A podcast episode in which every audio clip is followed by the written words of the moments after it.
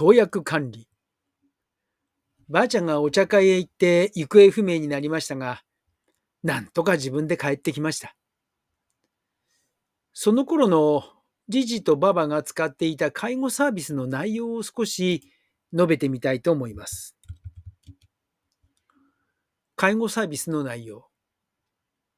月曜日と水曜日がじじばば一緒にデイサービスへ行きます。そして火曜日と金曜日の午前中に訪問看護師さんに訪問してもらい、バイタルや投薬をお願いしてます。パパと娘がいなくても、月、火、水、金は誰かがじじばばの様子を見ていることになるわけです。土曜、日曜はパパか娘のどちらかが見ていることにして、残りの木曜日は、ばあちゃんまだしっかりしているから大丈夫だろうと思った次第です。デイサービスへ行ってもらう理由。文字通り、薬を飲ませるのが大変になってきます。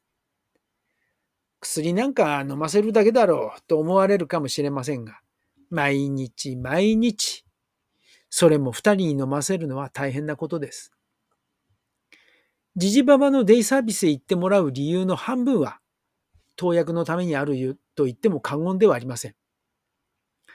あとは、お風呂と食事と社会的交流ですかね。デイサービスへ行ってもらう理由、投薬50%、食事10%、お風呂30%、社会的交流が10%。健常者の投薬。パパも娘も朝と夕方の薬を2回飲みなさいと指示されたらその通り飲めるわけです。まあ、もちろんうっかり忘れるということはあるでしょう。大体もらってくる薬というのは2週間分が普通でしょうか。まあ、一月分という場合もありますね。これはお医者さんによって大体2週間ぐらいでこういう薬を飲めばこういうふうに症状が治るだろうと推定されて処方されているわけです。1ヶ月分というと起用症があってもうずっと飲み続けなくてはいけない。死ぬまで飲み続けなくてはいけないという場合は1ヶ月ごととか2ヶ月ごとにその分が出されます。健常者でもこの2週間分なら2週間分の薬を飲むというのは大変なことです。例えば風邪をひいたりお腹を痛くた痛くしたりしてお医者様から薬をもらった場合2週間飲み終えるとほっとするはずです。もちろん病気が治ったということで安心することもありますが潜在意識的にもうこれで薬を飲まなくてもいいという思いもあるのではないでしょうか。薬を飲むことから解放されるわけです。認知症ご本人の投薬。薬の投薬というのは文字通り薬を飲ませるということです。認知症も初期の軽度の頃はまだご本人が自分で飲めている間は、周りの家族は全く気にしません。家族は何もしなくていいからです。しかし、これが本人が薬を飲むということを忘れる、すなわち、できなくなってくるとそうはいきません。本人の代わりに家族がその役目を務めなければならないからです。健常者の自分が飲むことすら忘れそうになったり、飲むのを面倒に思ったりするのを、今度は家族の誰かのために毎日毎日飲む機会ごとに覚えていなくてはいけないのです。初めの頃はそうでもないのですが、日が経つごとにそれは重大なストレスとなって家族にのしかかってきます。話はちょっとそれますが、私は認知症専門のデイサービスで仕事をしていることを別のマガジンでお話しします。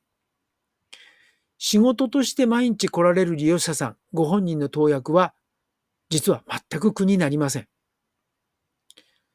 ストレスどころか、さあ、〇〇さん、お薬の薬ですよ。お薬の時間ですよ。と言って飲ませてあげるのがとても楽しみです。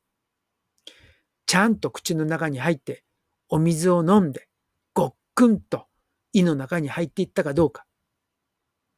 飲み終わった後、はい、口あーんして、と見てあげるくらい親切丁寧にできます。しかし、これが家族本人となるとそうはいきません。なかなか飲んでくれないのに腹を立てる場合もあります。これは何の違いだろうと思うことはしばしばあります。投薬で何が問題か。さて、この自分で飲めなくなった投薬を家族でやらなければならなくなってくると、まずその家族の時間が取られてしまいます。薬をあげるという時間はせいぜい1分から2分なんです。ですから、時間に対して言えば大したことないのですが、問題はこの投薬という作業によって、自分が何かをしていた仕事なり作業なりを中断しなくてはいけないということです。または、どうしても外へ出なければいけないことがあったとしても、投薬のためにわざわざ家へ帰ってこなくてはいけないということです。私はじいちゃんの投薬を忘れることは何度かありました。この結果、じいちゃんが発作を起こし、救急車を呼ばなくてはならなくなったことが2回あります。倒れた時に最初はなぜ倒れたのかよくわかりませんでした。